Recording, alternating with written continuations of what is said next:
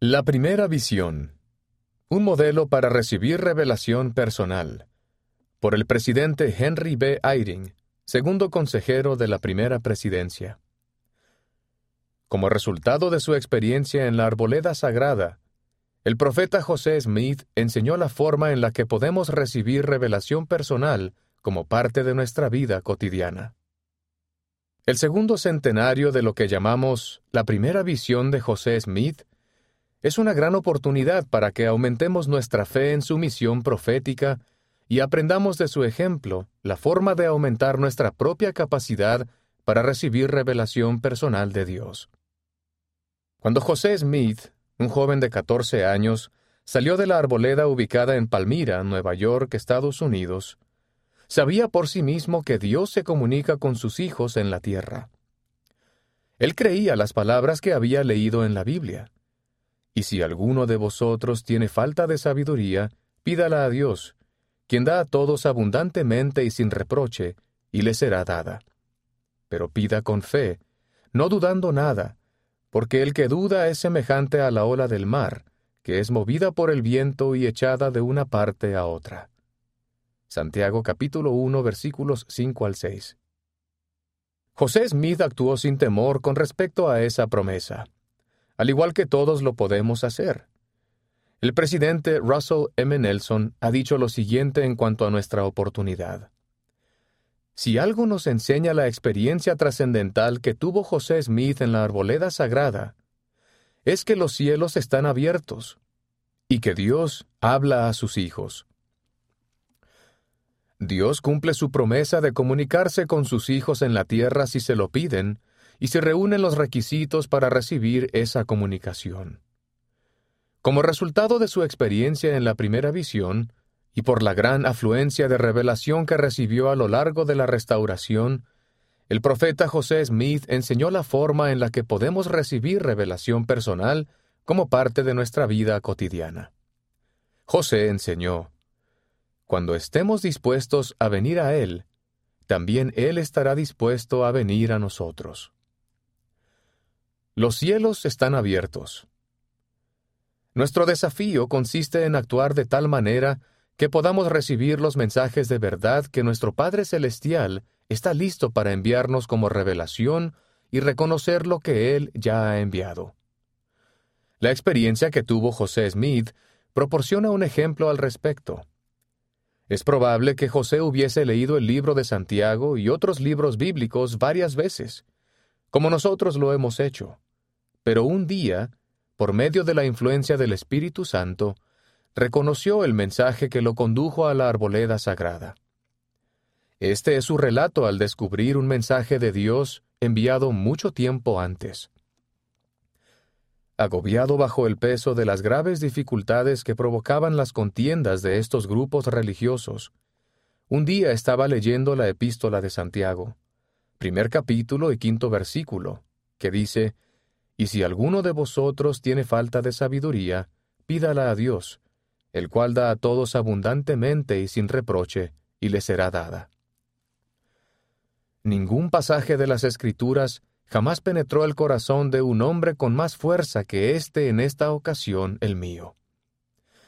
Pareció introducirse con inmenso poder en cada fibra de mi corazón. Lo medité repetidas veces, sabiendo que si alguien necesitaba sabiduría de Dios, esa persona era yo, porque no sabía qué hacer, y a menos que obtuviera mayor conocimiento del que hasta entonces tenía, jamás llegaría a saber porque los maestros religiosos de las diferentes sectas entendían los mismos pasajes de las Escrituras de un modo tan distinto, que destruían toda esperanza de resolver el problema recurriendo a la Biblia. José Smith, Historia, capítulo 1, versículos 11 al 12. La experiencia que tuvo José Smith es un modelo que podemos seguir para reconocer los mensajes personales de Dios. ¿Por qué un pasaje de las Escrituras se introdujo con inmenso poder y penetró con enorme fuerza en cada fibra de su corazón? ¿Y por qué reflexionó sobre él una y otra vez?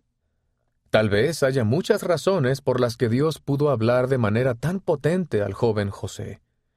Pero una razón primordial fue que el corazón de José estaba preparado. Un corazón quebrantado es un corazón preparado. José tenía el corazón quebrantado, al menos por dos razones. Quería el perdón de sus pecados y debilidades, y sabía que ese perdón solo podía llegar mediante Jesucristo. Además, estaba ansioso por saber cuál de las iglesias rivales estaba en lo correcto y a cuál debía unirse. José había sido preparado al tener fe en que Jesús es el Cristo, su Salvador. Con esa fe y con un corazón humilde, estaba listo. De los sentimientos que tuvo en ese momento, dijo, Clamé al Señor pidiendo misericordia, porque no existía nadie más a quien dirigirme para obtenerla. Él estaba preparado, como nosotros podemos estarlo, para reclamar la promesa de Santiago. El flujo de revelación que se recibió permitió al Señor cambiar la vida de José y bendecir la vida de todos los hijos de nuestro Padre Celestial y de sus familias, que han venido a la vida terrenal o que vendrán a ella. Una bendición trascendental para ustedes y para mí es que podemos aprender del ejemplo de José la forma de recibir luz y conocimiento de Dios. Al seguir el ejemplo de José, podemos brindar alegría duradera a quienes amamos y servimos en nombre del Señor. Luego, el ejemplo de ellos puede transmitir la bendición de la revelación personal a lo largo de una cadena cuyo final no podemos ver, pero que el Padre Celestial sí puede ver. Prepararnos para recibir revelación. El modelo de preparación de José para recibir revelación personal era simple y fácil de emular, pero no es necesariamente un conjunto único de pasos, donde uno conduce a otro. Cada uno de ustedes es un hijo singular de Dios, por lo que tiene diferente capacidad para aprender y diferentes formas de aprender la verdad. Sin embargo, en el ejemplo de José, se puede ver cómo algunas revelaciones de luz y verdad son esenciales para prepararse para recibir revelación personal continua. El Señor conocía ese hecho cuando nos dio las oraciones sacramentales a cada uno de nosotros como un patrón para prepararnos para recibir revelación personal mediante el Espíritu Santo. Tal vez para ustedes sea diferente, pero cuando yo oigo las palabras, Oh Dios Padre Eterno. Doctrina y Convenio, sección 20, versículos 77 y 79. Me embarga un cálido sentimiento de amor. Las palabras de las oraciones sacramentales traen a mi memoria el recuerdo de lo que sentí al salir de una pila bautismal en Filadelfia, Pensilvania, Estados Unidos, cuando tenía ocho años. En ese momento supe que Jesús era mi Salvador, y sentí el gozo de estar limpio. A veces recuerdo una pintura de él en la cruz y saliendo de su tumba. Sobre todo, lo que me sobreviene es un sentimiento de gratitud y amor por él. Cuando escucho las palabras de que debo testificar que estoy dispuesto a recordarle siempre y a guardar sus mandamientos, siento una humilde necesidad de arrepentimiento y perdón. Después, cuando escucho la promesa de que puedo tener su espíritu conmigo, véase Doctrina y Convenio, sección 20, versículo 77, siento que es verdad. Y en cada ocasión siento luz, paz y la certeza de que puedo oír mensajes revelados de Dios. José Smith, a los 14 años, no tenía las oraciones sacramentales cuando se lo estaba preparando para las revelaciones personales que recibió en la arboleda sagrada y durante el resto de su vida. Sin embargo, siguió un modelo que todos podemos seguir para hacernos merecedores de recibir revelación personal continua. Estudió las palabras que Dios ya había revelado en las Escrituras. Reflexionó sobre lo que había leído y sentido. Acudió a las Escrituras a menudo y con detenimiento. Debido a la fe que obtuvo al estudiar y reflexionar, decidió orar. Cuando llegó la revelación, recibió verdad y luz, vivió la verdad que se le había concedido y buscó más verdad. Acudió de nuevo a las Escrituras y recibió más revelaciones de Dios, las cuales escribió. Continuó orando y obedeciendo, y así recibió más luz e instrucciones. El presidente Nelson ha descrito la maravillosa oportunidad que se recibe al seguir el ejemplo de José Smith. Del mismo modo, ¿a qué dará comienzo la búsqueda de ustedes? ¿De qué sabiduría carecen? ¿Qué sienten que necesitan saber o comprender con urgencia? Sigan el ejemplo del profeta José. Encuentren un lugar tranquilo a donde puedan ir con regularidad. Humíllense ante Dios. Derramen su corazón a su Padre Celestial. Acudan a Él para recibir respuestas y consuelo. Satanás se opone a la revelación. Al seguir el ejemplo de José Smith, ustedes estudiarán cuidadosamente su ejemplo de valor y perseverancia. Es posible que al orar no encuentren la resistencia que él enfrentó en la arboleda sagrada, pero sería prudente que la recordaran. José describió esa resistencia de esta manera. Después de apartarme al lugar que previamente había designado, mirando a mi derredor y encontrándome solo, me arrodillé y empecé a elevar a Dios el deseo de mi corazón. Apenas lo hube hecho, cuando súbitamente se apoderó de mí una fuerza que me dominó por completo, y surtió tan asombrosa influencia en mí, que se me trabó la lengua, de modo que no pude hablar.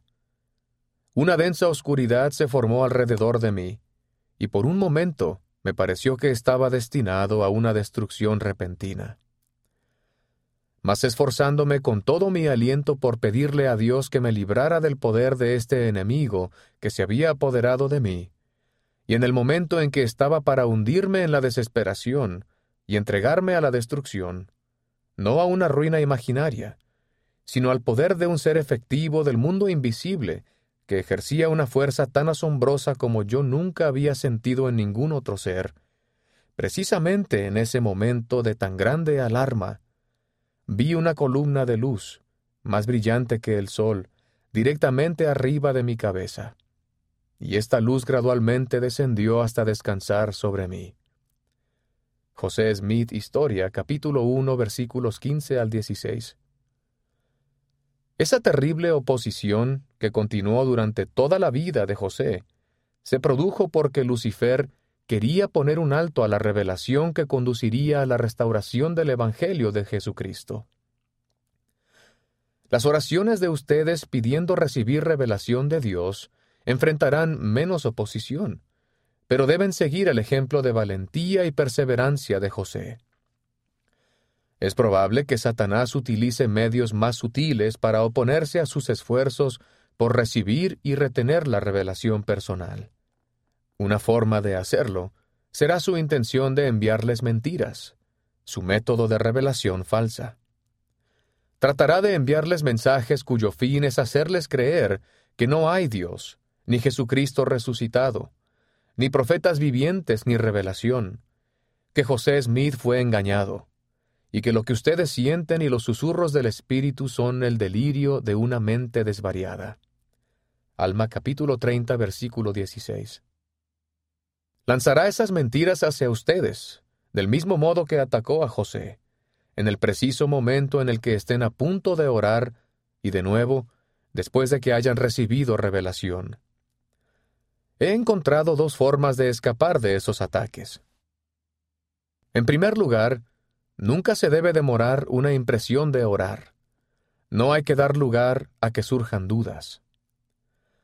El presidente Brigham Young dijo que la persona que espera hasta sentir ganas de orar tiene menos probabilidades de orar. Segundo, escribir rápidamente los mensajes que se reciben de Dios. He descubierto que la impresión espiritual que estaba clara hace un minuto se puede empañar o desaparecer unos minutos más tarde. Incluso en medio de la noche, he aprendido a levantarme y anotar las impresiones. De lo contrario, se pueden perder. En esto, José nos da otra lección. Él escribió la experiencia de la primera visión varias veces y la describió a varias personas a lo largo de los años al igual que otros profetas, Incluso el profeta José aprendió la importancia y la dificultad de captar en palabras la verdad revelada. La revelación bendice a nuestra posteridad. Al igual que José Smith, podemos bendecir a nuestros hijos y a los hijos de nuestros hijos con palabras de revelación que recibimos de Dios. Debido a que somos personas con necesidades singulares, tal vez solo una parte de la revelación que recibamos para nosotros se aplique a aquellos de quienes somos responsables ante Dios. Pero la evidencia escrita de que Dios nos ha hablado puede ser para ellos la misma bendición que la que el profeta José nos dio a nosotros. La primera visión nos demuestra que los cielos están abiertos. Dios escucha nuestras oraciones. Él se revela a sí mismo y a su Hijo a nosotros. El Espíritu Santo habla al corazón de aquellos que están preparados para escuchar y sentir la voz suave y apacible. Podemos transmitir esas lecciones y ese mensaje a aquellos a quienes amamos y que vendrán después de nosotros. Gracias sean dadas a nuestro benévolo Padre Celestial, que nos ama, que escucha nuestras oraciones y que dijo del Salvador en nuestros días, Este es mi Hijo amado, escúchalo. José Smith Historia, capítulo 1, versículo 17. Gracias sean dadas al Señor Jesucristo, quien restauró su iglesia mediante el profeta José Smith. Y gracias sean dadas al Espíritu Santo, que anhela ser nuestro compañero constante. Testifico que la respuesta a esta oración de un niño es sí. Padre Celestial, dime, ¿estás ahí? Y escuchas siempre cada oración? Ruego que al igual que lo hizo el profeta José Smith y lo hace nuestro actual profeta viviente, aceptemos la invitación de nuestro amoroso Padre Celestial, de nuestro Salvador y del Espíritu Santo, para recibir la luz y la verdad de la revelación personal todos los días de nuestra vida.